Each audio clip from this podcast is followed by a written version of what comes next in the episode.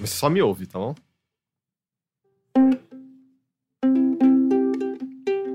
Rick. Essa é uma história de um antigo viajante.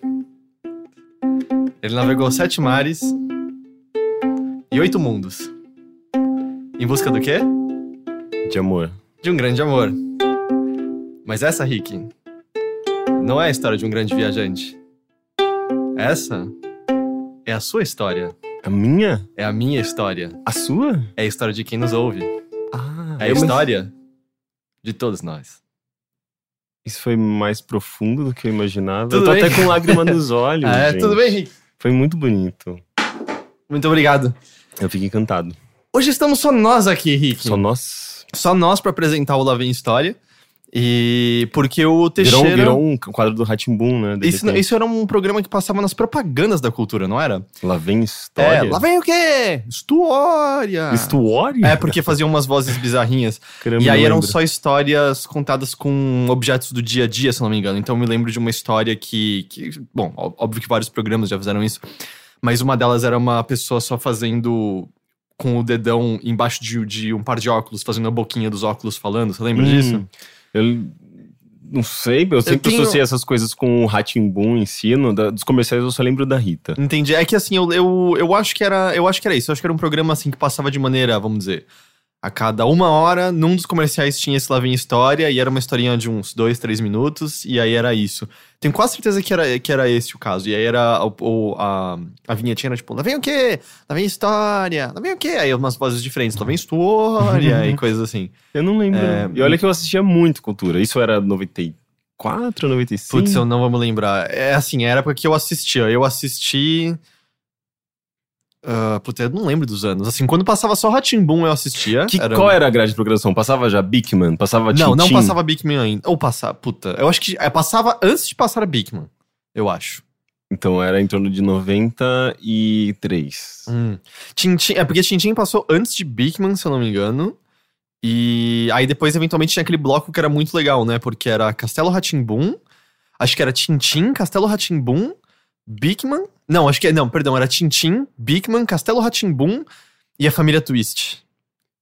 Sabe? Eu, eu, acha- eu achava que eram. Eu acho que eram, eram três programas e não Eram quatro. três, não quatro? Sim. Porque eu achava é que, que era eu- sete da noite Tanto é que acabava, acabava Bigman, eu sabia que tava chegando o horário de dormir, É, sabe? mas eu achava que era Tintin, depois. E olha que era tipo, acabava, acabava às 9 horas. Eu Cara. achava, então, eu acho que era 7 é, 7 e meia Castelo Ratimbum, 8 horas Bigman, 8 e meia Família Twist. Eu acho que era Hum, isso. Entendi. Porque eu me lembro que quando o Bigman foi estrear na cultura, eu não sabia ler as horas ainda. E ele ia estrear às 19. Mas como eu não sabia ler as horas, eu liguei a televisão meio-dia e fiquei sentado até a hora de passar Tintin, porque eu tinha medo de perder. Aí minha mãe falou assim: Não, eu vou lembrar você. Não confio em você, você não vai me lembrar direito, eu não posso perder. e aí tive que aguentar coisas como Contos de Fadas. Odiava aquele Contos de Ah, Fadas. eu gostava, eu gostava bastante. Especialmente do episódio do, dos sabonetes de chocolate. Esse eu não me lembro. Era muito bom. Ele me dá uma aflição porque eu não sei se era a dublagem dele, mas tinha um silêncio bizarro Era o tempo esquisito. todo. É. É, eu acho que era. Tinha esse silêncio, eu acho que eu percebia. E tinha uma coisa meio. Não sei se ele não era filmado em 24 frames por segundo. Não, ele era filmado como novela. Novela, é, sim. ele era uma coisa bem novela, assim, na linguagem dele. Era meio esquisito mesmo, uh, mas, sei, eu gostava das histórias. As Era sempre meio, coisas- meio bizarro, meio é, esquisitão. As uni- é, bom, são alguns contos de fadas É. tradicionais, né? É, e acho que eles eram mais chatos, os mais legais eram os que você não conhecia, né? Eu não conhecia, por exemplo, da. Da princesa que dorme em cima de 30 colchões com uma azeitona embaixo de um Nossa, deles. não lembro desse. Porque se você é uma princesa de verdade ou um príncipe de verdade, mesmo que você esteja 30 colchões, era uma pedra, não sei. Mas era uma coisa embaixo de 30 colchões. Se você é uma realeza, você vai sentir como se fosse um pedregulho no meio das suas costas, você não vai dormir bem, porque eles, a família real não acreditava que ela era uma princesa de verdade. Aí ela dorme dessa maneira e reclama. E eu lembro muito da cena, assim, como eles faziam. que era ela subindo uma escadaria pra poder estar no topo de 30 colchões e tal. Deve ser gostoso pular, especialmente ficar pulando em, em 30 colchões. Talvez. Eu acho que você erra, você, quer- você morre, né? Eu acho que você é muito alto. E tinha alguma outra coisa, tinha um episódio de um, de um cara que ele não tinha medo de nada. E aí ele vai passar a noite num lugar mal assombrado, você lembra disso? Talvez. E aí, nesse episódio, o Matheus vai me dizer se eu tô correto ou não, o Frank Zappa era um dos mortos que apareciam, não é? É o Matheus... Ah, o mordomo que aparecia? Ah, ok. É, mas o Frank Zappa aparecia assim. E aí era um episódio que ele ia pra um lugar mal assombrado e apareciam fantasmas, apareciam zumbis. E ele era de boa, uma hora ele joga boliche com um crânio junto com os fantasmas. E ele passa acorda e ele não sente medo ainda. E eu acho que ele, ele tinha que provar que ele não tinha medo pra ganhar a mão de uma princesa. Aí no dia seguinte o, o rei, sei lá, aparece e falou assim: Ah, então tá bom, você conseguiu aguentar a noite, agora você pode casar com a minha filha. Ele, "Ah, agora eu tô sentindo calafrios. e era assim que acabava a história. Mas, doutor, além de um podcast sobre pessoas que viveram nos anos 90 e assistiam a cultura, esse aqui é um podcast sobre o quê? É um podcast sobre cultura no qual nós não somos especialistas, é assim que E nem, Teixeira e faria. nem mesmo os hosts desse podcast. É, o Teixeira, ah, ele ficou preso por conta de coisas do trabalho dele e por conta da chuva também, né? Foi uma combinação. Pra quem. Eu não sei, em, é, sei lá, quantas regiões do Brasil isso tá acontecendo exatamente, mas em São Paulo as chuvas estão sendo muito constantes e muito fortes. Assim, todos os dias chove pelo menos uma vez, mas volta e meia chove mais de uma vez. E obviamente que acarreta em alagamentos e tal. E pelo que o Teixeira explica, onde ele estaciona o carro é no subsolo que precisa de elevador. Então, se acaba a luz do lugar, ele não tem mais acesso ao carro. E se alaga em volta, ele não tem como tirar o carro dali, dali de dentro. Ou seja, Então, são dois problemas, É. né? Já pensou, tipo, acabou a luz e foi alagado? tipo, ele, ele. Daí que ele pode voltar, pra, eh, voltar a pé pra casa. Ele não fez isso um dia, ele voltou de ônibus e deixou o carro lá, porque não Ixi. valia a pena esperar, porque vai saber. Então hoje somos só nós dois, Rick. É, Ok, só- só- é um, é um, não é temos um- o pano parrudinho, Pois mas... é, é, e é verdade. Eu, eu acho que eu não tô parrudinho, eu acho que eu. Não, mas você passaria fácil pelo, pelo Teixeira. Como? As pessoas confundem vocês dois, às vezes. Cara, já tiveram pessoas que acharam que a gente era irmão. Sim. Eu acho isso muito bizarro. Muito, muito eu acho bizarro. que dá Eu consigo entender claramente porque as pessoas. Porque a acham. gente é branco e tem barba. É, vocês são brancos, tem uma estatura A mais ou a menos gente tem a mesma parecida. altura, mais ou menos. É, Você não é tão parrudinho que nem o Teixeira, mas tem alguma coisa, assim, tipo, corporal que ainda dá pra associar. E. eu, eu tô é perdendo isso. minha, minha- E os dois qualquer- usam basicamente preto. Ah, mas é, esse é o que eu uso. Eu tô perdendo minha parruindice. Eu, Barrone disse. eu tô me pesando, eu perdi 5 quilos em duas semanas. Duas semanas e meia. Mas você- o que você tá perdendo de corpo, você tá ganhando de pelo, né? Por quê? Você tá cabelo, deixando o cabelo Ah, é crescer, verdade. Eu, tá eu, barba é, eu preciso. Não, a barba eu fiz, a barba tá Tá curtinha agora. normal? Ah, ok. A bar- a barba tá curtinha, mas o cabelo eu preciso, eu preciso dar um jeito nisso. Mas sim, então somos só nós dois hoje. E então. A gente dá um jeito de ser só nós dois. A gente faz um podcast mais intimista, a gente tem, um- tem uma, um ukulele, a gente pode cansar, can- cantar canções É, de pode- a roda gente pode e tal. fazer uma dupla. Eu não sei Heitor e tocar o Henrique, ukulele. Já, já tem os Hs na frente. É verdade, já Dá um sei como é nosso logo, logotipo Dá já. um ótimo logo já. Eu não sei tocar o ukulele, você sabe? Hum, não. Então eu, isso vai dar tudo eu, muito certo. eu sabia tocar piano, mas eu acho que duplas sertanejas não tocam piano. Tudo bem, a gente faz, sei lá, a gente faz que nem os Ramones, só que pro sertanejo, então vai dar tudo certo. Então vamos falar sobre o que a gente andou fazendo.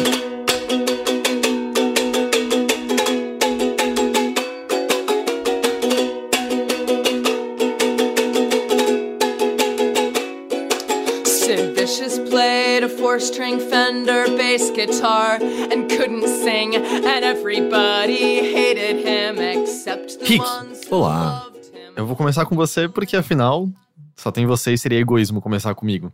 Seria? Seria, seria estranho. Me diz uma coisa, o que, que você então fez, assistiu, comeu, leu, dançou, que você queira compartilhar com as pessoas porque você acha que é uma experiência que vai enriquecer culturalmente quem estiver ouvindo a gente? Cara, eu vi uma coisa que rende um comentário.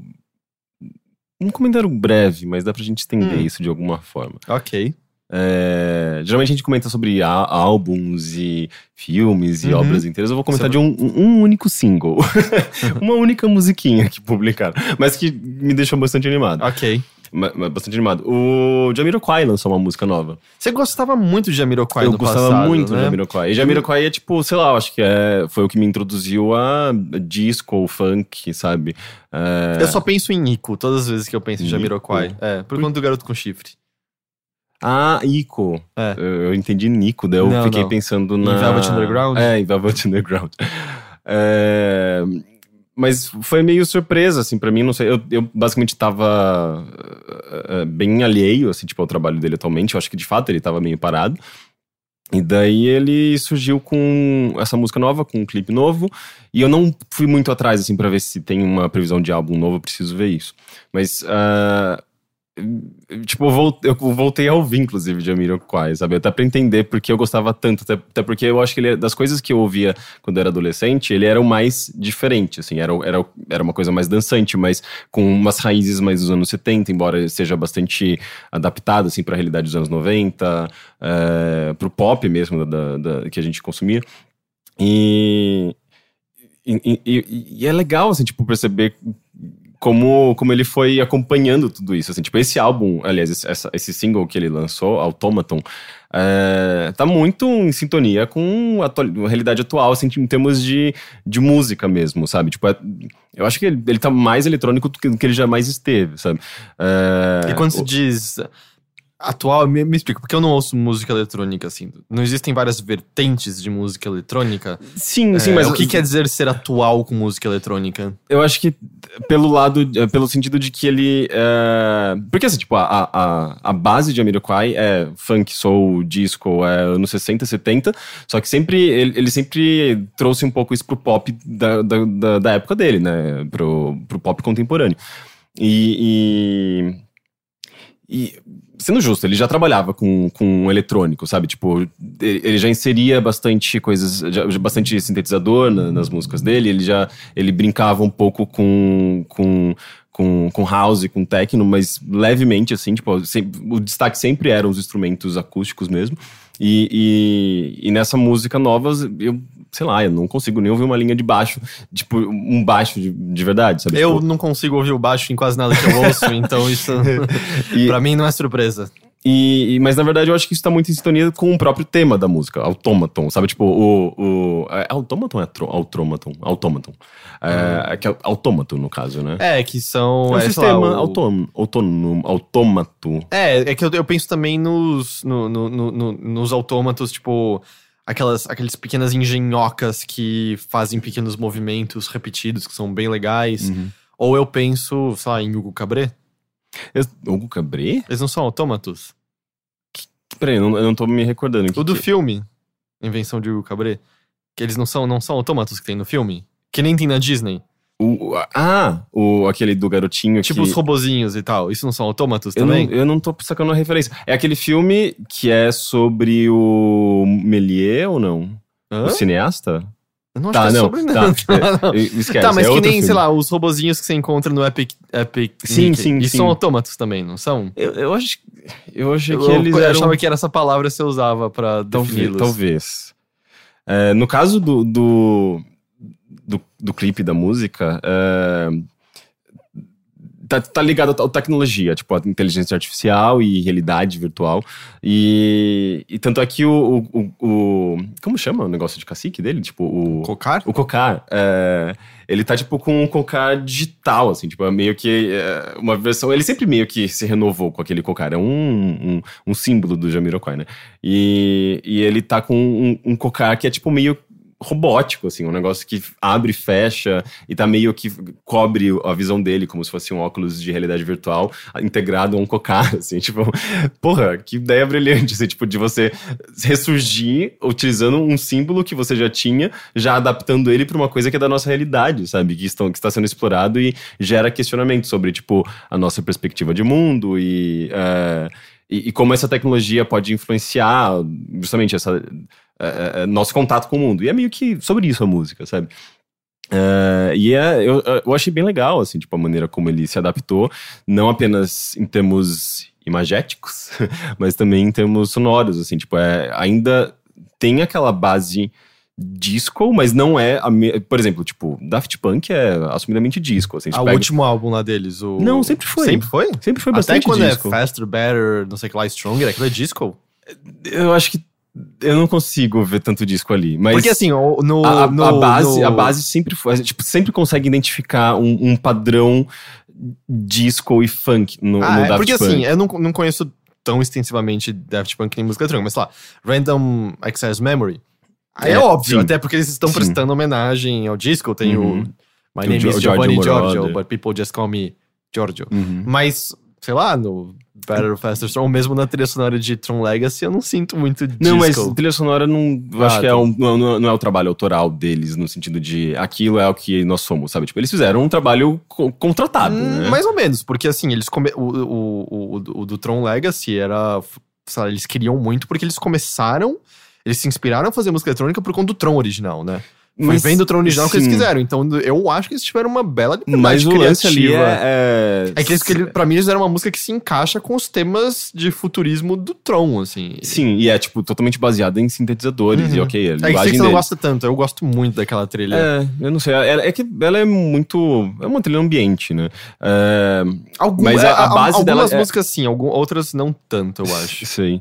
Mas o lance é que, tipo, é um, um som que é, é muito mais sobre sintetizadores e textura e é quase que, sei lá. é, é, não, não- quando você fala Daft Punk, não é isso que você lembra. Você lembra do, do, do- Better, Faster, É, Stronger das e músicas- pessoas de anime azul. das músicas eh, deles, tipo, as One músicas more comerciais. time. É, então, isso é totalmente. É esse disco? É, a- a- é dançante. Tá. Sabe, tipo, a base tá lá nos anos 70. Você começou, tipo, justamente. É, é meio disco, meio house, sabe? Tipo, é, é tudo. ah, ah, tem essa. É, é meio que uma, ba- uma base ah, similar a todos esses gêneros, sabe? E eu acho que o, o, o Jamiroquai, ele sempre ia um pouco mais pro lado do disco e, tipo, ele também parece que consegue integrar essas coisas, assim como o Daft Punk fez isso, talvez, no, no próprio, acho que é Homework, eu não sei se é o Homework, eh, o nome do álbum, esse que tem, inclusive, One More Time. Eh, e, e eu acho, eu gosto muito disso, sabe? Quando você olha e fala, putz, isso é muito legal, é uma fusão de várias coisas que a gente já ouviu. Não é tipo só um, um estilo muito bem definido, sabe?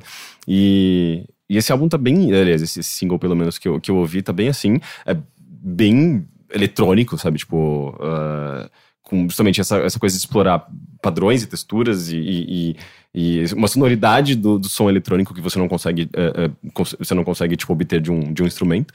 Eh, então eu gostei bastante, assim, tipo, foi bem, bem legal ver- vê-lo de volta. E Isso por conta o lançamento de um novo álbum? Geralmente é um... sim. Geralmente é, um, é uma maneira do, do artista divulgar um primeiro trabalho já mostrando eh, o, o tom que ele vai dar pra esse álbum, né? Então eu, eu, eu- eu, de fato, não, não fui atrás pra ver datas de, de um álbum, mas eu fiquei animado. E isso me fez pensar numa coisa. Hum, o quê? É, existem poucos artistas e bandas e, enfim, compositores, produtores que eu mantive na minha vida, tipo, continuo ouvindo desde a minha adolescência. Muitos deles é, ficaram no passado, sabe? Eu associo com uma época da minha vida e tento ouvir hoje e falo, tipo, hum, não é mais, eu acho que muito pra mim, sabe? É, e, e embora eu consiga admirá-los a partir de um viés de, nota- de nostalgia, sabe? Tipo, a base, é, tipo, a, a- a- essa perspectiva, né? Tipo, esse viés me faz, me faz apreciar o som, mas é, às vezes eu pego um álbum novo que não tá ligado àquela, àquela memória, sabe? E daí eu falo, é, eu acho que não, não é mais o que eu curto, sabe? E tem várias bandas, assim, tipo, que, que marcaram muito, muitos momentos pra mim e que já não, não, não dizem muita coisa pra mim atualmente, sabe? Sei lá, tipo, MGMT, Arcade Fire. ah, e, e é meio estranho, assim, porque eram bandas que eu gostava muito, assim, tipo, eu ia em shows e. ah, e é meio engraçado isso, assim, tipo, eu não, eu não sei exatamente qual razão, sabe? Mas é, mas é tipo, tem muitas pessoas que mantêm ah, ah, muitas dessas bandas, tipo, pela, pela, pela vida inteira, sabe? Tipo, ou consegue apreciar da mesma maneira. Eu acho que eu vou, eu vou mudando, assim, eu não sei como é isso pra você, sabe? Ah, varia. É que assim, eu cheguei a falar um pouco disso num episódio que você não participou. Hum. É, sobre quando eu fui sentar pra ouvir de novo Ice Earth, que era a minha banda de metal favorita na adolescência e tal. E sobre como a redescoberta deles, assim, foi meio. Ah, não, eu gosto disso aqui ainda. E eu acho que tem coisas legitimamente boas ainda. Uhum. N- é que eu acho que a gente costuma, na verdade, mais lembrar as coisas com as quais a gente ficou, certo? Porque Tom Waits, Nick Cave, Radiohead, Leonard Cohen, eu ouvia na adolescência. E eu, eu não parei de ouvir até Sim. hoje. É. Radiohead é uma das bandas que também permaneceram, embora É. eu não tenha ouvido o último álbum. Ah, mas eu, eu, eu sinto que mais no campo do metal teve muitas bandas que realmente larguei, até porque, como eu falei, é um gênero que eu não acompanho mais com, com afinco e tal. E talvez seja uma daquelas coisas que a gente explora na, na adolescência, né? Porque a gente tá meio que buscando identidade, buscando referências culturais, e a gente precisa experimentar coisas pra gente entender o que a gente gosta. E é justamente o momento que a gente faz, a gente vai pros lados meio bizarros, sabe? Eu era meio, eu era meio gótico na minha adolescência, sabe? Eu era meio bruxo. E Na verdade, você era Wicca mesmo, não é? é, e, e- e eu Você virou um vaso uma vez. é uma bela história. E, e eu eu fugi depois dessas coisas, sabe? Tipo, não são mais acho que são referências em termos estéticos, sabe? Tipo, absorvi alguma coisa, eu conheci alguma coisa sobre aquilo, então é um aprendizado, mas ao mesmo tempo não é mais o que eu ouço, não, não me identifico mais com isso. Então, eu acho que faz parte dessa coisa, dessa transição pra, pra fase adulta que envolve essas buscas. Eu não sei se. lados. É, eu sei lá, eu não, eu não, eu não sei se é necessariamente Metal uma mesmo eu transição, ouvia também. uma transição pra fase adulta necessariamente, é que eu acho que tem a ver com mais o que, o que você associa com aquilo, do tipo. Eu me lembro claramente que pra mim, assim, é, me entregaram ao gênero metal e, e começaram a usar camisetas de bandas e começaram a ir, sei lá, eu ia em Brasil Metal Union, na Leds Lake, que fica na Vila Carrão. O Matheus tá, tá fazendo assim porque ele já foi comigo também. E é um negócio que demandava muita energia, que eu acho que é uma energia que eu não tenho mais hoje em dia. Assim, era um lugar uma vez, numa da- das edições. Foi uma das edições pra quem, quem. Deve ter alguém ouvindo que foi também. Foi uma edição que tocou o Monster, banda pra qual eu gravei um clipe junto. Sério? É, eu- eu- eles chamaram a galera que queria participar do público, eu, mas acho que esse clipe nunca saiu. É, tocou o Tuata de Danan. E quem mais que eu vou lembrar? Acho que eu só vou lembrar dessas bandas. É, mas. Era um lugar que uma vez estava tão quente, mas tão quente, assim, da galera escorrendo de suor, que a mesa de som dos caras simplesmente pifou por conta do calor. e aí não deu pra continuar. Ela derreteu. É, é, é assim, era, e é um monte de cara cabeludo chacoalhando a cabeça, e os cabelos dele grudando na minha cara, assim, tipo, porque a minha cara tava inteira cheia de suor e ficava parado estaticamente os cabelos dele mim. A cada chicoteada de cabelo voava suor, assim, pra gotinhas de suor para outras, pras outras pessoas. Mas eu lembro muito claramente, assim, de que eu gostava da- da- das músicas no geral, óbvio que algumas bandas eu gostava mais do que outras, mas tinha muito a ver também com uma busca de uma identidade, mais do que isso, a busca por um grupo, sabe? Busca de aceitação e tal. Que é uma coisa que acontece com todo mundo na adolescência, certo? Eu acho Uhum. que não existe período no qual a gente se sente mais solitário do que na adolescência, que é justamente aquele momento em que você descobre uma banda, você descobre um livro, você descobre um autor, e faz com que você se sinta menos sozinho. Você percebe que existem outros indivíduos e outras pessoas que pensam da maneira que você pensa e, tão, tão, e, e- e dialogam da maneira que você dialoga, e você ventila suas frustrações e tal. E eu lembro que pra mim foi muito claramente isso, assim, e de repente eu encontrei pessoas com quem, na verdade, eu não tinha nada em comum. Eu não tinha assunto de verdade com elas, eu não tinha afinidade, mas a gente gostava das mesmas coisas. Isso era suficiente pra estar andando em grupo, pra sentir que você pertencia a um lugar específico, sabe? Uhum. Aliás, eu tava lendo sobre isso hoje num, num outro viés, na verdade, sobre uh, o alt-right, né, nos Estados Unidos, Uhum. sem entrar muito a fundo nisso, mas a forma como o alt-right tem, de acordo com alguns especialistas, tem recrutado pessoas para essa ideologia política. Uh, alt-right, para quem não sabe, é uma extrema, extrema direita que muitas pessoas associam a nazismo, pura e simplesmente. É, aqui no Brasil dá pra ligar, sei lá, com bolsominions. Eu não sei se chega a esse extremo. Ah, é? Eu acho que não chega a esse extremo. E Tem um, É. tem um extremo, Eu- eu além do sinto- extremo extremo eu sinto que, você o alt-right é mais extremo do que isso. assim. Ah, é? Eu acho que sim. É, pelo menos da maneira como eu enxergo. Ah, mas eles têm visto que a maneira como muitas pessoas têm recrutado é basicamente pessoas de alt-right indo frequentar fóruns ah, de pessoas. E aí você entra um pouco no estereótipo da pessoa sem amigos, a pessoa que ah, é, é isolada, que, ou que as- o pessoal usa a imagem pra zoar de mora no, no porão da mãe e Uhum. tal. Ah, e são pessoas que estão frustradas com certas coisas na vida, e na sua maioria são homens, e muitas vezes a frustração também está em torno do fato de que ele não é capaz de, de, de conquistar uma mulher, porque ele está pensando sobre isso da maneira completamente errada e tal.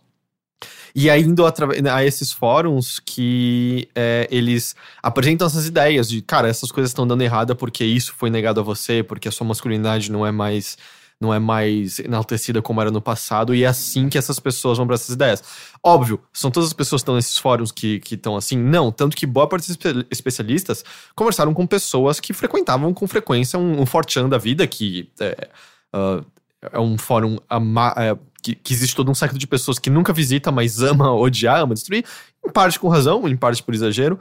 É, que estavam ao lado dessas pessoas nos fóruns ouvindo e- essas mensagens aparecerem e olhando e falando, cara, que grande besteira é essa? Mas vendo outras pessoas que conversavam com elas nos fóruns caindo nessa ladainha. E aí o mais louco é que esses especialistas ah, apontam que grupos terroristas como ISIS usam exatamente essa mesma técnica para recrutar seus, seus, seus aliados e tal. Que é justamente pegar as pessoas que estão ah, desguarnecidas, que estão isoladas e oferecer um significado para elas. E aí assim. Sim, são pessoas que carregam ah, frustrações e, e- e- e meio que não conseguem atingir certos, certos objetivos. E eu acho que quando você pega essa, essa carga de.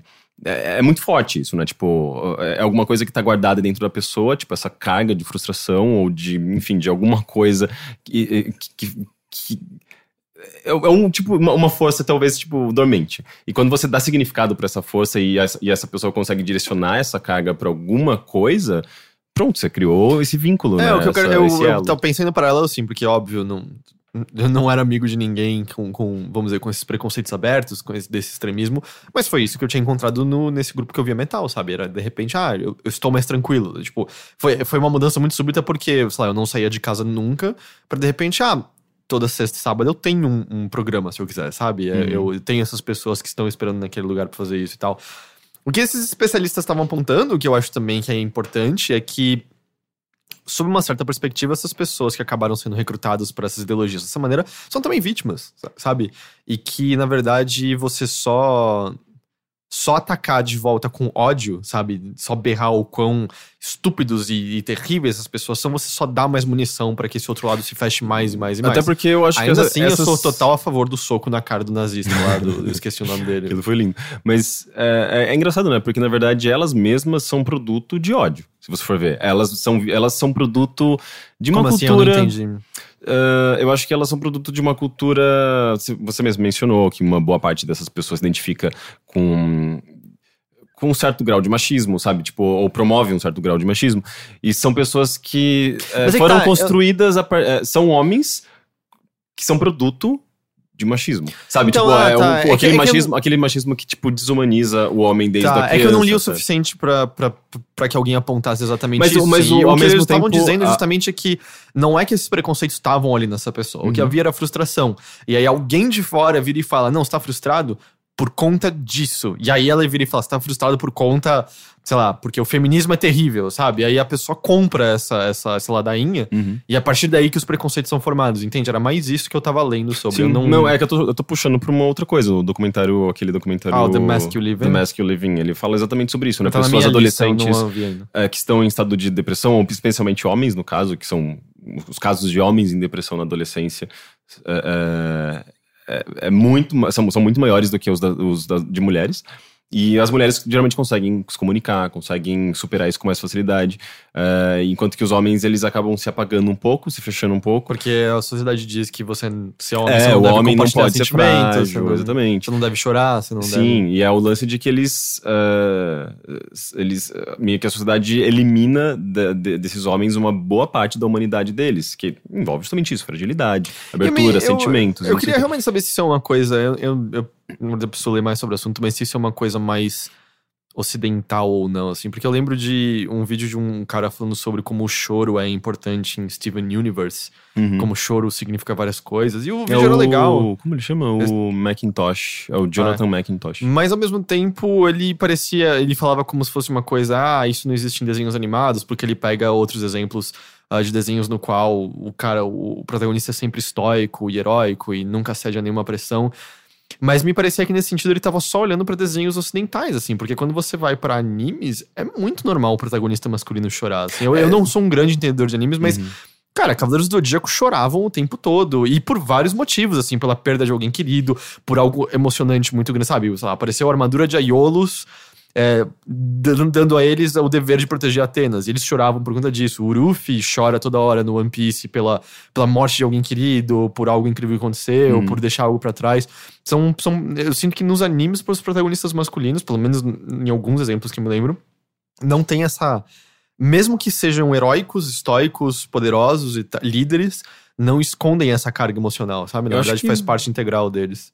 É, é até meio difícil a gente normalmente aplicar, é, fazer comparações entre Ocidente e Oriente, porque geralmente as coisas são bem São diferentes. diferentes. E ao mesmo tempo, o anime. A, a- a- a indústria do anime, o mercado de anime, tipo, o anime em si é um produto completamente diferente do desenho animado pra TV am- ocidental, né? Especialmente americano.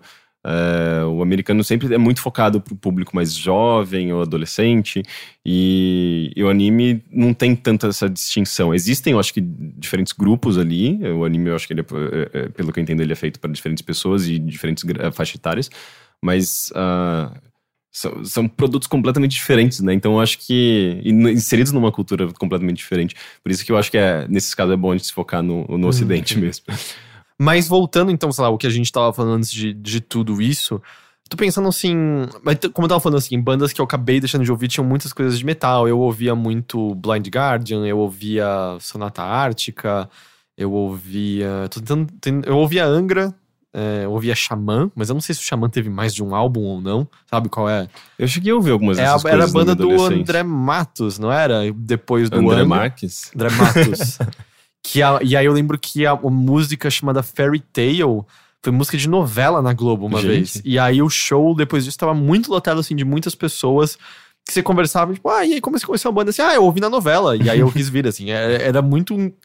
é- Era meio vendo em primeira mão como estar na TV. né? É, tudo bem que isso era outra época, muitos anos antes de Netflix, não sei se teria o mesmo poder agora, mas estar na novela abria, é, realmente introduzia novos mundos a novas Sim, pessoas. era a porta de sabe? entrada que, que artistas e músicos tinham, né? Tipo, a- pra, pra, pro gran- grande público. Porque, não- não- tirando rádio, acho que não tinha muitas outras maneiras de você falar com a massa, né? De uma Hum. maneira tão fácil, assim. Sim. Atualmente você tem internet, todo mundo tem seu espaço, né?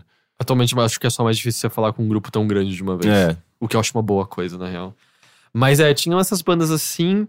Eu acho que tinha algumas coisinhas assim, sei lá, eu comprei um álbum dessa banda pop e deixei de lado, sei lá, Natalie, Natalie Imbruglia, sabe?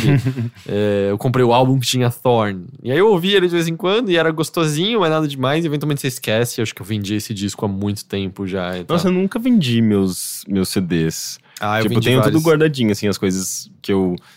Sei lá, eu acho que marcou hum, uma época pra mim, sabe? Tipo, eu era muito fã de No Doubt. De, você lembra de Bush? Era uma banda. Puxa, sim. Era uma banda meio. Mas nossa, grunge. esse nome tava apagado da minha cabeça É, não, é muito né? nos 90. Mas assim. No Doubt é legal, eu acho No Doubt É, legal. inclusive, até eu hoje. comecei a gostar de No Doubt porque a Gwen Stefani é, é- ainda é hoje, eu acho. Ela é casada com o, o, o Gavin Rosedale, que é o vocalista do Bush. Ah, é. E era, tipo, meio que uma coisa puxou pra outra. sabe? Entendi. Mas é, eu acho No Doubt bom, assim. Eu... Eu gostava muito de Garbage, que é, hoje Gar- eu também já não consigo mais é, ouvir. Gar é, Garbage é.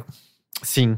Garbage eu acho que eu consigo ouvir o 2.0. É, eu acho que era Mas, uma... assim, o- Mas, cara, esse álbum envelheceu tão mal. Ah, é? É, ele Porque era... o primeiro envelheceu muito mal. Ele tem uma- umas coisas de techno anos 90, assim, muito gratuitas, que funcionava só na época, assim, você ouve agora, sei lá, assim, eu, eu consigo imaginar um- um- uma pessoa com umas roupas futuristas, coloridas, meio clubber, eh, voando numa prancha, assim, tipo num túnel neon, eu fico, gente, Eu não sei Deus, eu é tô muito anos imaginando- 90 isso. Eu tô imaginando os efeitos especiais do filme da Rainha dos Condenados, É, sabe? tipo, é muito, é- envelheceu muito mal, assim, é uma sonoridade que não, não tem a sofisticação do. é- é Isso que, e é engraçado, porque eu acho que eles puxaram tanto pra uma coisa tão específica daquele momento que, por conta disso, envelheceu mal. Agora, se você pega, por exemplo, é, é, Madonna, que eh, ela teve o, o auge, acho que nos anos 90, embora a fase não dos anos mais 2000. 80 no auge dela? Putz, não, acho que eu acho que entre anos 90 e 2000 ela teve coisas incríveis e ela sempre ela sempre foi muito boa, né? Acho que ela nunca teve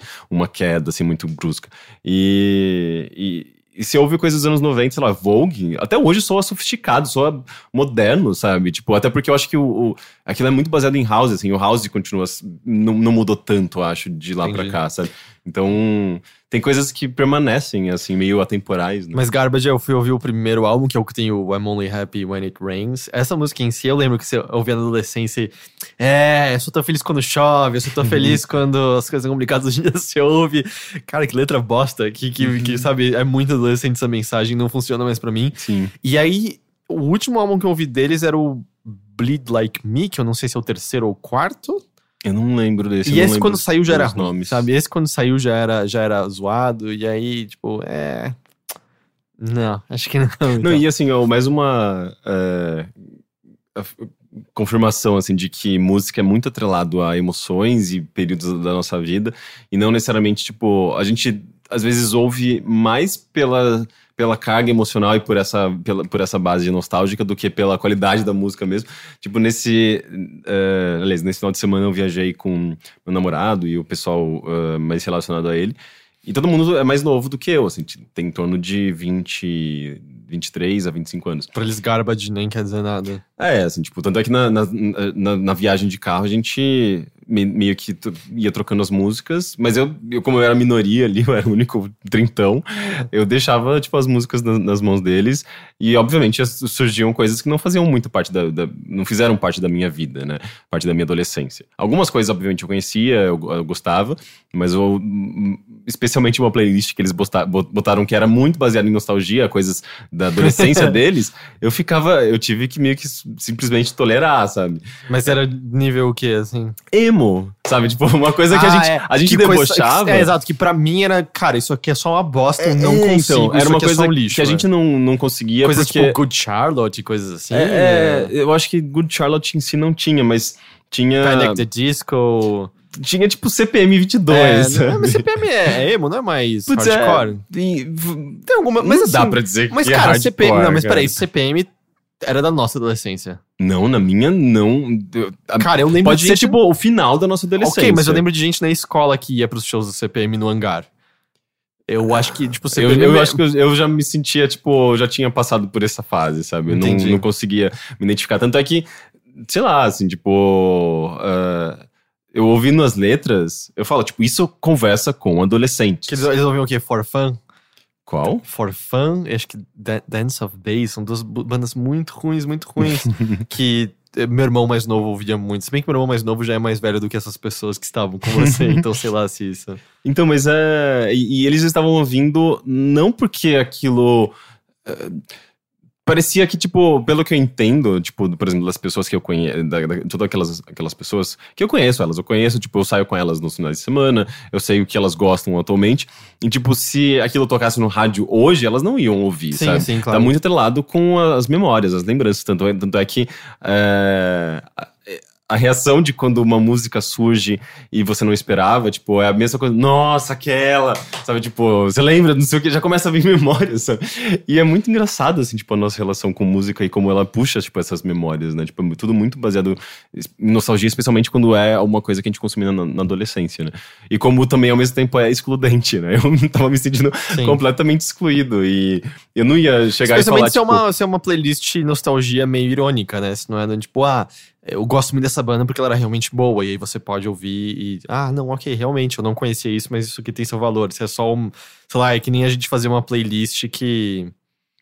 Putz, eu tô pensando, tentando pegar algum exemplo que tivesse aquela música dos três porquinhos, tá ligado? Que puxa um porquinho, puxa uma metralhadora e, e mata o lobo mal. Hum, Que música é essa? Ah, é uma música muito bosta de quando a gente. Como? Green Jelly. É, é uma bosta, certo? É um lixo completo isso. Mas era quando saiu a gente achava engraçado, porque tinha um clipe, acho que era de stop motion, se eu não me engano. Tipo, Little Pigs, Little Pigs, alguma coisa É, da mesma maneira que a gente só gostou de. de ah, ahn, como chama? Raimundos, porque a gente era adolescente.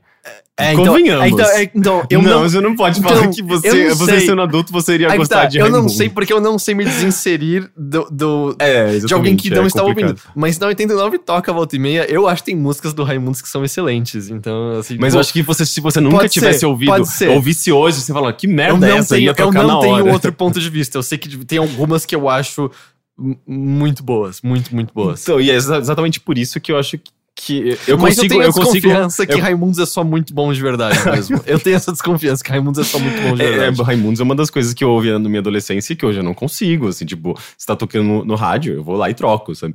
É, eu, ou- eu aumento. eu, eu sei muito bem.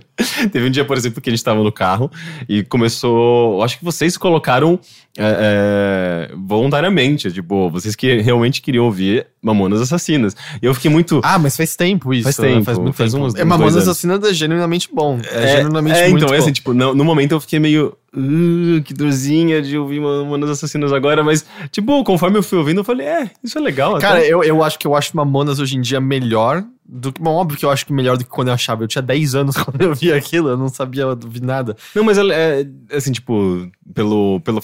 Quando você entra no contexto da, da música, por mais que você não goste daquela sonoridade, mas quando você começa a perceber o quão inovador, de certa forma, aquilo era na, na, na sua época, você começa a apreciar. Eu sabia, tanto é que eu Sim. apreciei naquele dia. Eu vou jogar aqui uma pergunta pro, pro nosso editor da Vitrolina do Teteu. Hum. É, tem alguma banda que você consiga lembrar que era muito dessas bandas de adolescente que você olha pra trás e é um lixo completo hoje em dia? Dream Theater. né? É eu acho que eu concordo também. muito fortemente com essa. Era uma das minhas também. Tinha uma, uma música específica de Dream Theater que eu colocava. E, e eu, tipo, eu chorava por dentro, assim, com o virtuosismo da, daquelas guitarras. E, tipo, eu achava aquilo um absurdo, sabe? E hoje, sei lá, eu acho que eu acho que só acho cafona. Entendi.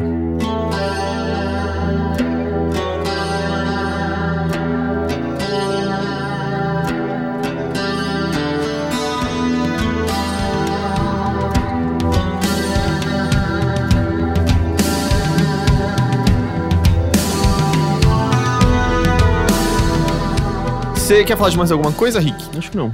Tá bom, então eu vou pular pra mim. Ah, o Teixeira não quis falar nada até agora, meio estranho, mas eu assisti alguns filmes. O que eu queria falar é um que tá no Netflix. Ah, ele é de 2014, talvez, ele não é tão velho assim. Em português, ele é, se chama Versos de um Crime. No original é Kill Your Darlings. Ah, é o, o ator, acho que mais reconhecível ali é o Daniel Radcliffe, o Harry Potter. E é um filme sobre uma história específica da geração Beat. Na verdade, o, início da geração Beat. Ah, Esse filme sempre aparece na minha, na minha lista, suge- nas sugestões, sabe? Uhum. Netflix. eu tava, fazia tempo que eu tava com, com vontade de assistir ele, porque eu tinha ouvido falar coisas boas. Eu acho, eu acho que é um filme ok, assim. É, mas eu acho que você tem que gostar da geração Beat, porque a minha namorada terminou e me tipo, ah, liguei. Pra mim era meio, ah, por mais que seja ficcionalizado, é legal ver o Allen Ginsberg e o Jack Kerouac e, e o William Burroughs, sabe? Mas Mas tem é um outro filme recente da mesma época, inclusive, com a. A Hermione. Com a Hermione. É, no, no- inclusive do, do Walter Salles. Tá, não é, não é Hermione, é a, é a Crepúsculo. Ah, é Kirsten, Crepúsculo. Kirsten verdade. Stewart. É, então, mas é Kristen diferente. Stewart. Esse filme está é, ficcionalizando um evento real. Ah, o outro que você está pensando é o filme do On the Road, que é o romance escrito pelo Jack Kerouac. Verdade, verdade. Mas o que acontece? Esse filme narra o, aquilo que é o início da geração Beat, que é o momento que o Allen Ginsberg conhece o Lucian Carr e o William Burroughs e, e posteriormente conhecem o Jack Kerouac e dão início ali a, ao que seria a geração Beat, com a, a prosa específica deles, quebrando os padrões de antes, se livrando de regras impostas como a- as, as métricas obsessivas da, da, da poesia, as rimas, ah, e também se libertando daquilo que pode ou não ser dito, né? Daquilo que era considerado obsceno e tal. Mas essa história específica do, do, do filme, né, até porque ele se chama Versos de um Crime, se foca em torno de um evento real, no qual o Lucian Carr mata uma outra pessoa. Ele mata o David Cameron, que era um amigo do, do, do, do William Burroughs. Ah, porque o David Cameron era um cara obcecado pelo Lucian Carr. O Cameron era gay e era apaixonado pelo Lucian Carr e seguiu o Lucian Carr por diversos lugares do país e tal. Ah, até que chegou um ponto que numa briga, no embate, o Lucian Carr eh, esfaqueou e depois fez outras coisas e matou, matou o David Cameron. O que acontece é que, obviamente, acho que a gente nunca vai ter o, o relato pontual exato do que aconteceu naquela noite, mas o filme pende fortemente pro lado de que o Lucian Carr era um manipulador meio terrível, assim, que via essas figuras ah, apaixonadas por ele e tirava proveito delas, assim. Tanto que o filme acaba fazendo um, um twist no qual Alan Ginsberg tá apaixonado pelo Lucian Carr e ele começa a perceber que o Carr tá fazendo com ele as mesmas coisas que ele fazia com o Cameron. E, e ele pinta o Lucian Carr como uma pessoa extremamente egoísta, manipuladora, terrível, ao ponto de que quando acontece o, esse assassinato, você não dá essa razão pro Lucian Carr de, de maneira nenhuma, nenhuma, nenhuma. Porém, se você ler os, alguns relatos que existem na época, ou especialmente das pessoas ao redor, como o próprio Ginsberg e Kerouac, a obsessão do Cameron era doentia, assim mesmo. Ele. é, o filme mistura num só evento duas coisas que aconteceram de verdade. Porque no filme tem uma hora que o Cameron bate na porta, na, na janela do Lucian Carr no meio da madrugada pra conversar com ele, o Carr manda ele embora. E eles acordam no meio da noite e no filme o Carr colocou o gato do Kerouac dentro de um forno e ligou o gás. Na vida real, o que aconteceu foi que o Cameron passou, acho que umas quatro horas seguidas observando o Lushankar dormir da janela do apartamento dele e só saiu de lá porque um policial viu e berrou pra ele sair de lá. E ele tentou enforcar o gato do, do Kerouac. Ele nem botou num forno e ligou o gás, tentou enforcar. Ou seja, ele era, era uma pessoa com problema, sabe? Era uma Uhum. pessoa doentia na obsessão dele. E nos relatos da vida real, ah, acabou que foi mais aceito de que a, era legítima defesa o que o Lu Shankar fez. Ao mesmo tempo, a gente tá falando fim da Segunda Guerra Mundial. Então a gente tá falando 45. Ah, pessoas gays não eram bem vistas pela sociedade. Existia uma lei específica na, na qual, se uma pessoa gay ah, avançasse né, para um heterossexual, o heterossexual matar o gay não era um crime, porque ele estava defendendo a honra dele. Então é muito difícil saber se hoje em dia não há um certo twist de como a lei interpretou tudo aquilo, porque obviamente que o bias da época era esses malditos gays que têm que morrer mesmo, estão é, difamando a nossa sociedade linda het- heterossexual. Só que o Allen Ginsberg é gay e foi depois abertamente gay. A poesia dele fala muito sobre, sobre, sobre as relações sexuais dele e tal. E é, é, é um pouco difícil acreditar, então, nesse momento, que ele não veria com grande pesar se esse fosse o caso mesmo. Tanto que, posteriormente a isso, ah, o Lushankar ficou, não ficou tanto tempo na cadeia, no fim das contas, acho que ele ficou cerca de dois anos. Ah, o que é, é, obviamente, qualquer um passar por dois anos na cadeia é horrível, mas dois anos pelo assassinato de alguém me parece pouco. Uhum. E ah, continuou sendo amigo deles, assim. O Shankar foi ainda um, um contado. Ele nunca... Ele foi jornalista, ele nunca produziu ah, obras literárias na geração Beat, como o Kerouac, o Ginsberg e o Burroughs fizeram. Mas o, o Ginsberg o definia como... Ou era o Kerouac, agora não. Ele definia como a cola que unia todas aquelas figuras juntas. Então, assim, o filme tem um tom bastante diferente daquele que eu, pelo menos, lembro de encontrar ao ler... ah, eu, sei lá, eu cheguei a... Eu tenho algumas edições de correspondências do Ginsberg e do Kerouac e tal. É um tom bastante diferente daquela que eu lembro de ver no tom da correspondência deles para com outras pessoas e tal. Mas ao mesmo tempo é um filme, ele tem que criar um, um peso, ele tem que criar um antagonismo e tal. Sim, é, existe uma direção, né? Eu acho- que não, não, não existe um filme que é. que é neutro. Pro- exato, não existe Não nada existe, que não não- é, Sim. que é desprovido de um ponto de vista, Sim. né? E eu, eu sinto que o filme acaba fazendo isso. Nisso eu acho que ele é legal, sabe? Eu acho que é um filme. Eu sinto que tem sempre algo gostoso, assim, em ver esses devaneios de quem tava começando aquele movimento, quem tava pensando sobre aquelas coisas. Eu sinto que tem horas que você percebe que a direção falha no que ela tá tentando fazer. Existe o, o momento em que o. É, o, a geração Beat envolveu muita experimentação de, de drogas, né? Muita maconha, eventualmente LSD, ah, benzedrina e tal. E o Burroughs é um cara que apresentava muito disso pra eles, porque ele era um cara que. Ele teve problemas de vício, ah, dependência química, durante boa parte de sua vida. Então o filme tem um momento em que ele apresenta benzedrina pro. Pro Ginsberg e pro, pro Shankar, ah, e eles ficando cada vez mais ligados naquilo, e a- as escritas que eles faziam, como eles pensavam. E o filme tenta fazer uma, uma sobreposição de cenas, cor- de cortes rápidos, entre eles tomando as drogas, ficando agitados e pensando, e estando no bar, que era meio que o reduto deles, ouvindo eh, jazz e, e- e coisas do tipo, que eram, uma- eram músicas muito apreciadas, né, pela geração beat.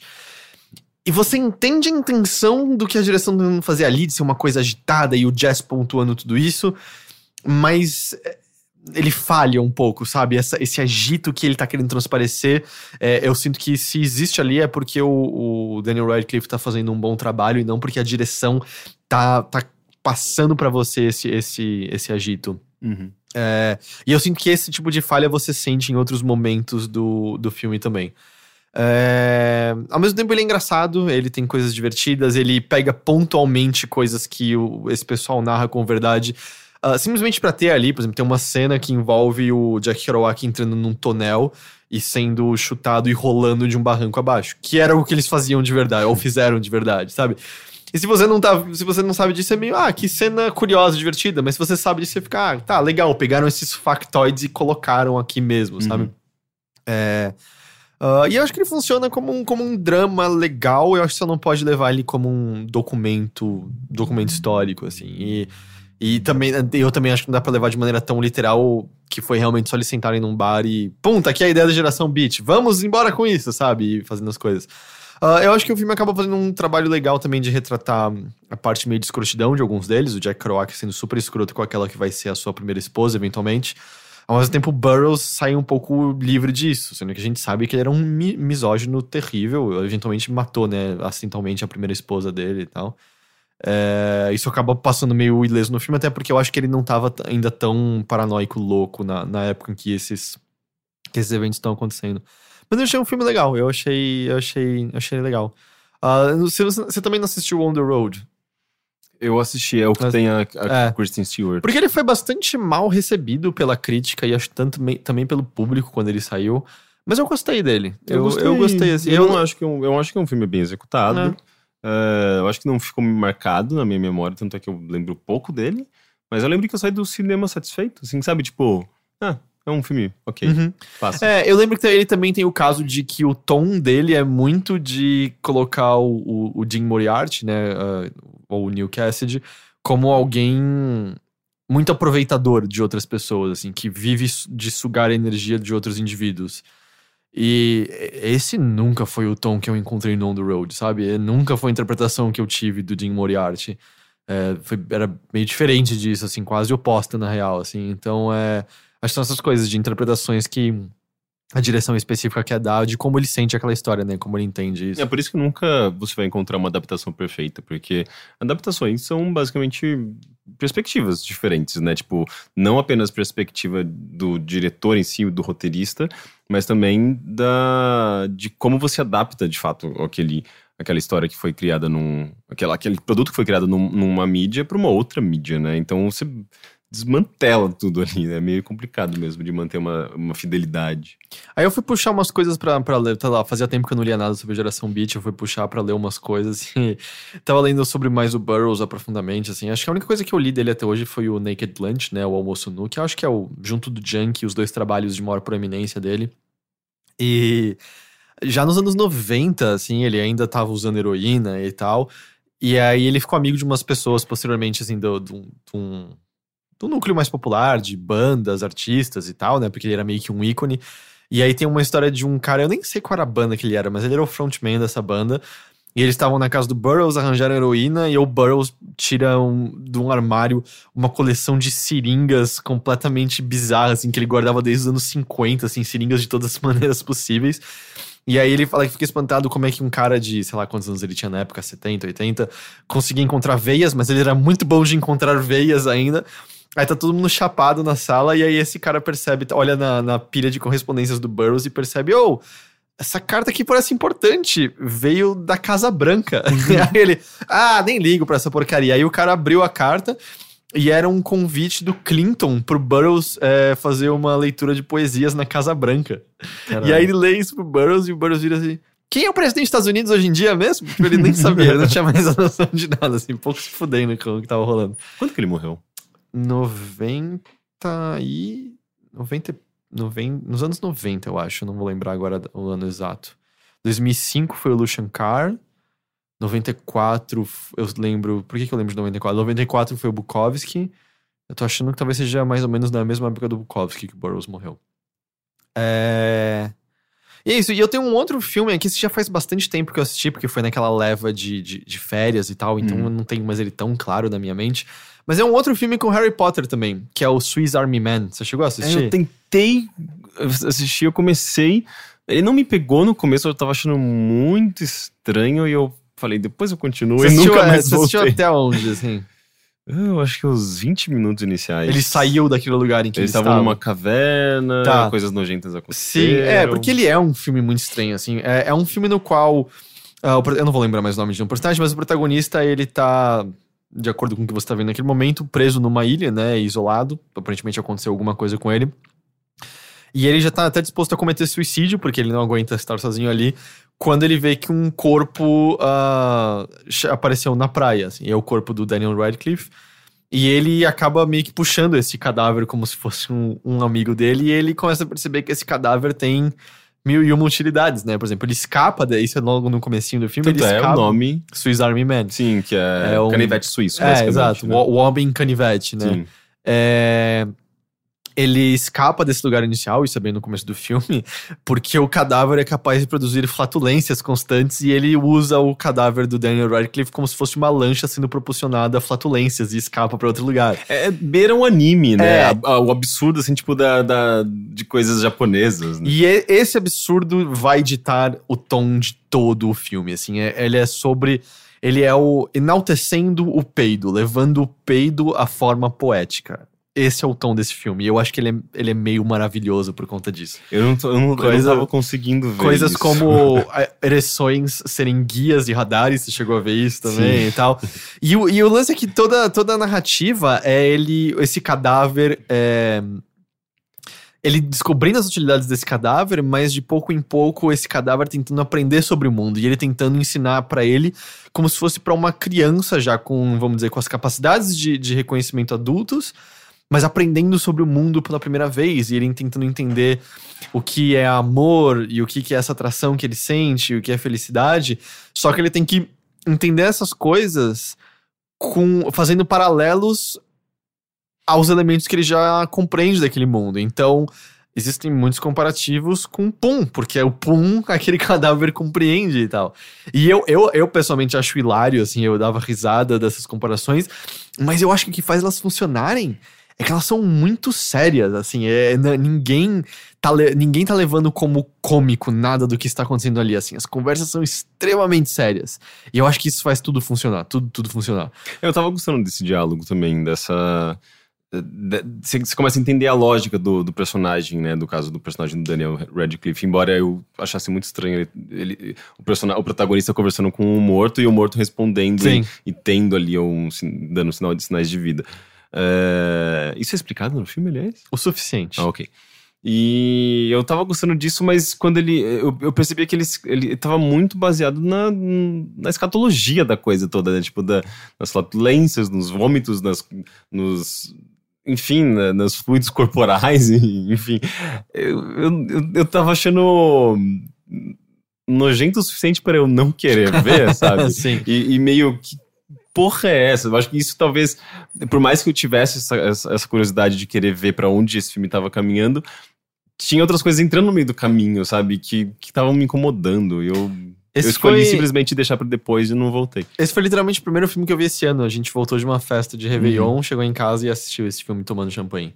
Uau. É, é, eu, eu, eu gostei bastante desse filme, eu, eu achei ele bem legal. E ele é bem, bem aclamado até, né? Ah, Sim, ele, ele foi bem recebido. Legal. É, eu acho que ele ganhou prêmios em Cannes, não, acho que, não sei se foi em Cannes, mas é, justamente é, chamou muita atenção pelo fato dele, dele ser um filme meio único, assim, meio diferente de, de qualquer outra coisa que você já viu. É, eu acho que vale a pena. Tenta assistir no resto dele depois, Eu eu, eu acho que vale a pena. Mas é isso que eu tinha, então acho que a gente pode saltar pra quem? Pra... Pros e-mails? Exato. Ok.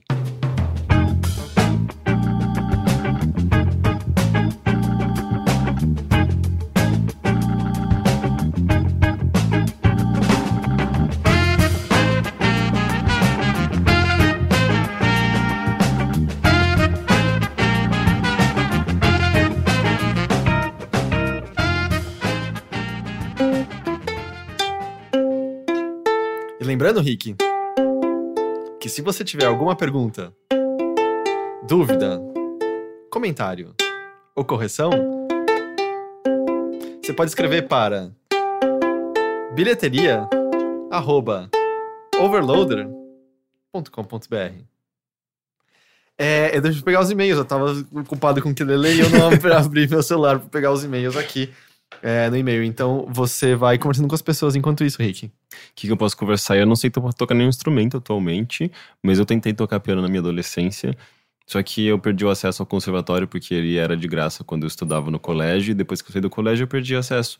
E daí eu não tinha um piano em casa. Você não pode pegar um tecladinho de brinquedo e Era, praticar com isso? era, era, era o que eu queria, mas eu, como não tinha um teclado em casa, eu digitava, eu digitava, eu, eu desenhava as teclas numa folha sulfite e ficava Uau! fingindo que eu tava tocando. Isso aí, se você tivesse virado um grande pianista.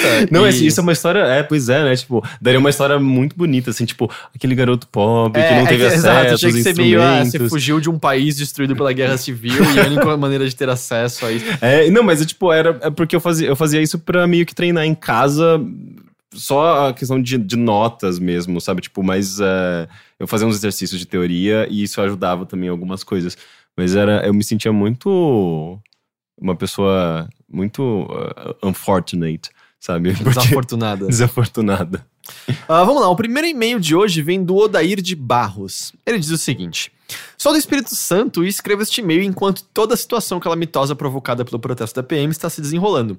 Apesar do meu quarteirão estar razoavelmente tranquilo, acompanhar a situação gera uma grande aflição em mim e nas pessoas que me rodeiam. Diante desse cenário caótico, pergunto. Algum dos três já pensou no que faria uma situação dessa?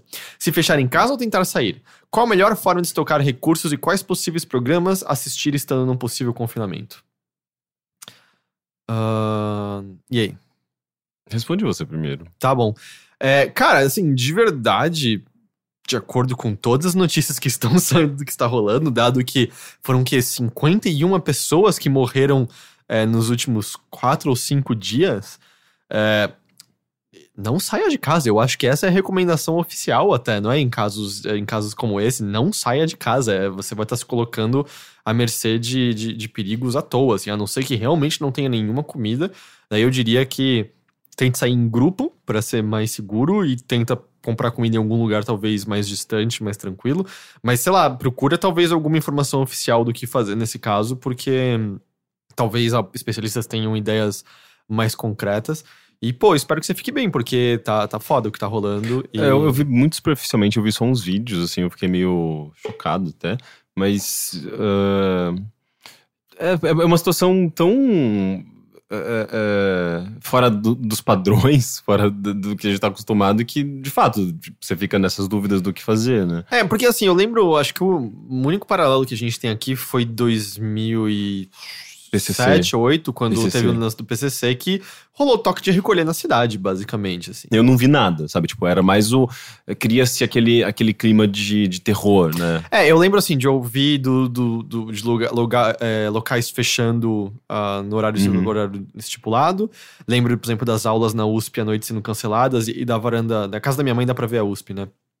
E aí eu lembro de ver, assim, a, a- uma das rotatórias que dava pra ver da varanda, que tá sempre vazia. E aí naquele dia era uma fila quilométrica de pessoas tentando sair da USP antes do horário e tal. Foi um certo caos na cidade, mas eu não me lembro de ter acarretado, por exemplo, nesse número de mortes. Se bem que muitos PMs foram assassinados naquela época e tal. Mas não me lembro de ser um.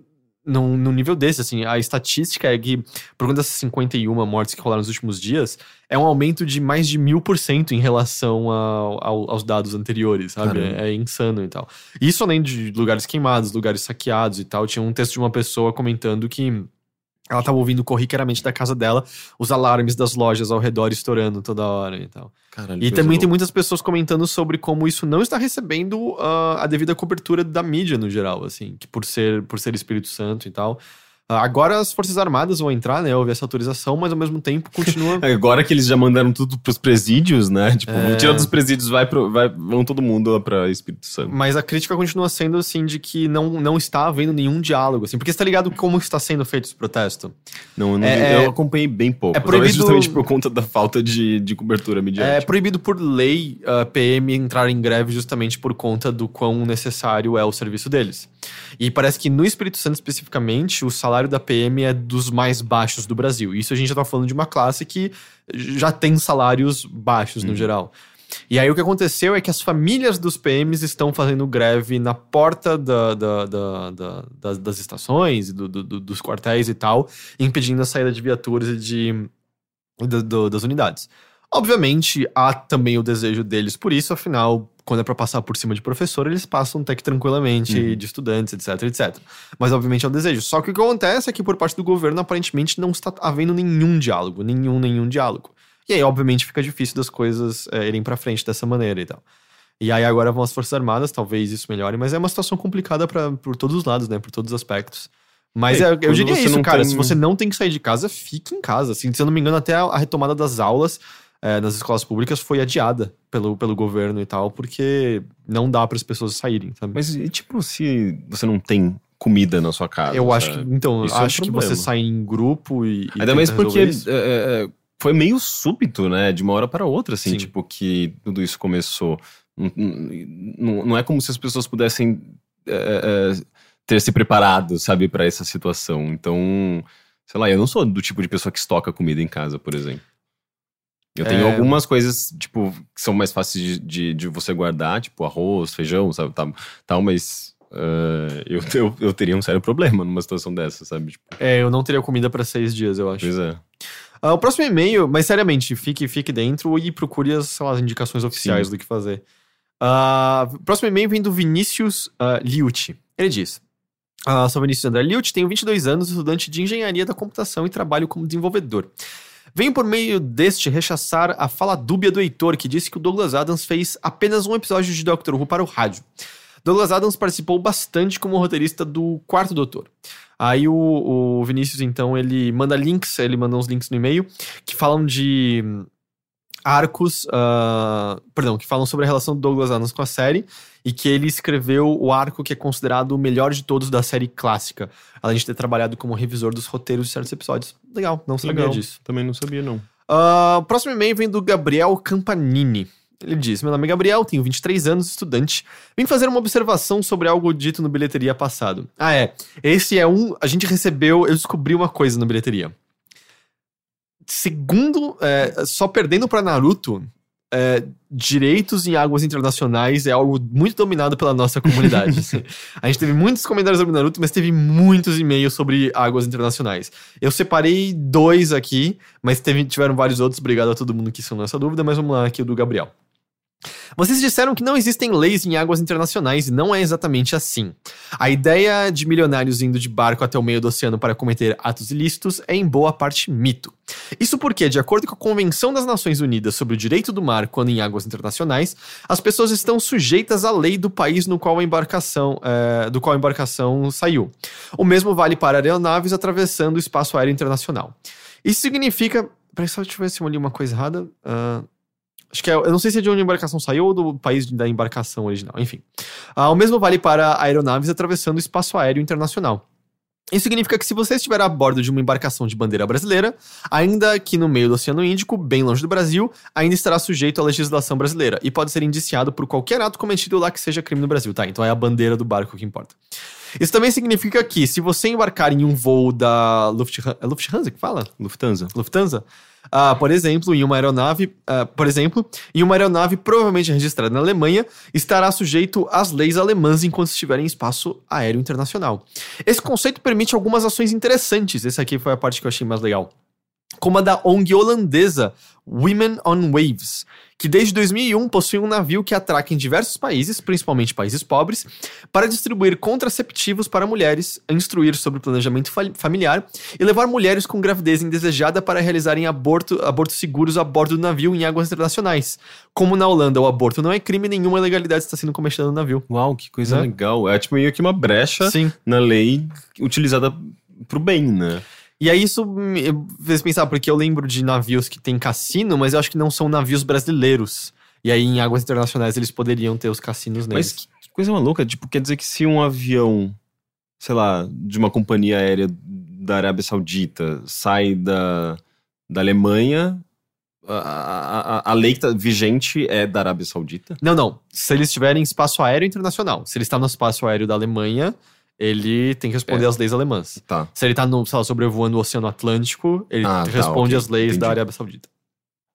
O André Mesquita complementa, ele também tinha falado um pouco sobre águas internacionais, mas eu peguei o pedaço do e-mail dele, que é outra informação que eu achei legal. Ele diz: Sou oficial de máquinas formado no. Eu não sei o que é isso, é Ciaba.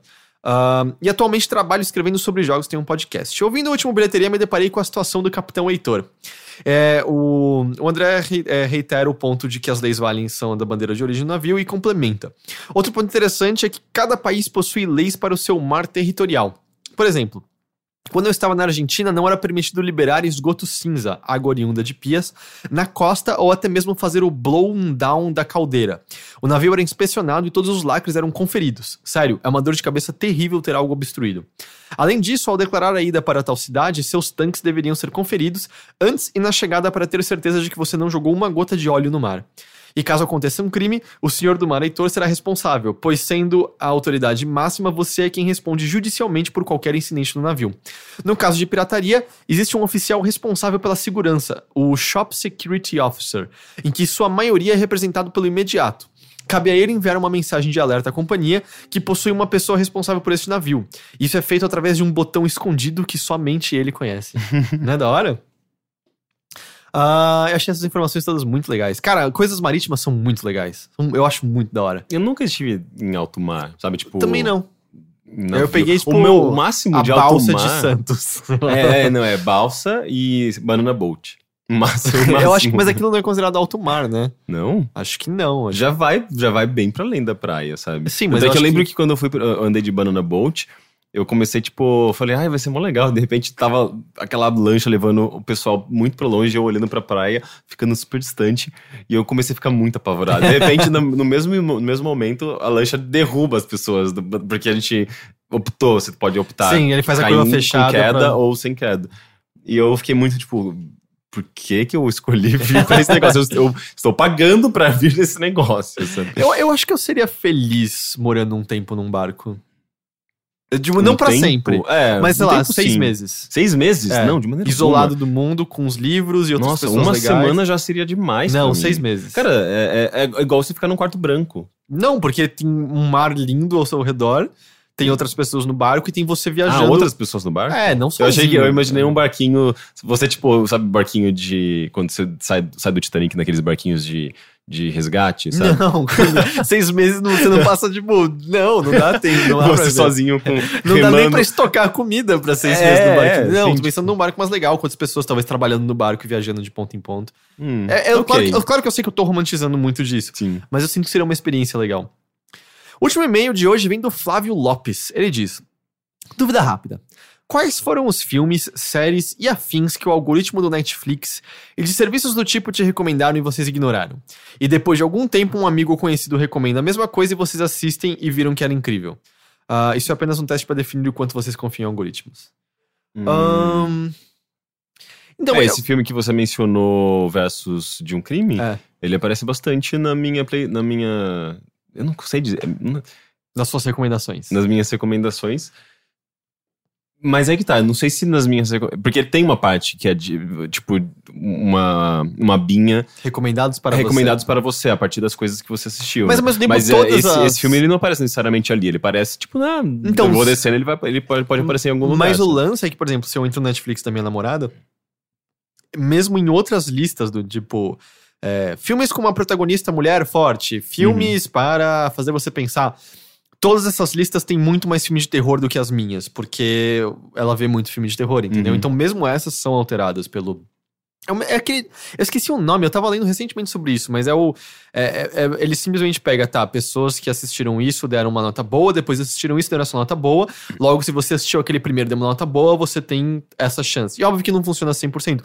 É assim, mas existe um grau de funcionalidade, tanto que é assim que a Amazon conseguiu dar muito certo, né? O, o- eu sinto que o algoritmo dela é feito nessa mesma estrutura, né? Pessoas Uhum. que compraram jogo X avaliaram bem, depois compraram um CD Y e gostaram muito. Então, se você compra o jogo X, ele mostra, né? Pessoas que compraram isso também compraram Sim, isso. E aí você. cruza esses dados. E às vezes né? bate, às vezes realmente você É. olha. No Netflix eu sinto que volta e meia ele insiste em coisas que eu ignoro sumariamente e nunca assisto, do tipo. Tem um que é Se enlouquecer, não se apaixone. Ele não para de me recomendar e eu não quero ver aquela bosta. Eu não sei se é uma bosta, eu só não quero ver aquela bosta. Eu sinto que o mais comum é pessoas me recomendarem coisas que o Netflix nunca nem me apontou. E aí eu vou e busco e assisto. Eu acho que isso que é o mais Hum. comum. Pra mim aparece todos os romances gays do mundo, sabe? tipo, se você entra no meu Netflix, você nem, você nem consegue imaginar que existiam tantos filmes gays no mundo, sabe? Tipo, e de baixo orçamento a maior parte deles, pelo que eu, pelo que eu percebo, assim. É, E eu não acho que... Eu assisto alguns, eu... Eu vejo mais documentários, sei lá. Eu, eu acho que não tem um padrão tão fácil de. Se bem que não, eu vou bastante pros dramas. É, é, mas. Mas eu não, eu não sei, assim, tipo, ele- a pergunta específica dele de. Se o Netflix recomendou algo, você sempre ignorou, alguém virou e falou pra você, é bom, aí você foi e viu que era bom mesmo. Eu não lembro de, de algo. Algo. Algo assim. Geralmente eu ignoro. Teve um filme, inclusive, que ele me indicou. Eu achei tão ruim que eu, eu vi 10 minutos, eu achei horroroso, dei uma estrela. e, e me- meio que tipo, nossa, não me mostre mais coisas desse tipo. Mas eu não sei, eu não lembro, não consigo lembrar de um específico. Legal. E isso então encerra o bilheteria de hoje. Ah, é? Sim, a bilheteria de hoje foi isso. Henrique, eu tô sempre muito agradecido pela sua presença aqui comigo. Também, até porque eu só tenho eu pra você agradecer, né? É, não, na verdade também tem. Matheus. Muito obrigado por você estar aqui ajudando a gente Esse agradecimento hoje foi especial, né? a gravar as coisas. Mais uma vez, double hang de pé. e é isso, gente. A gente se vê de novo então na semana que vem com mais bilheteria. Nossa, que flopado que foi isso.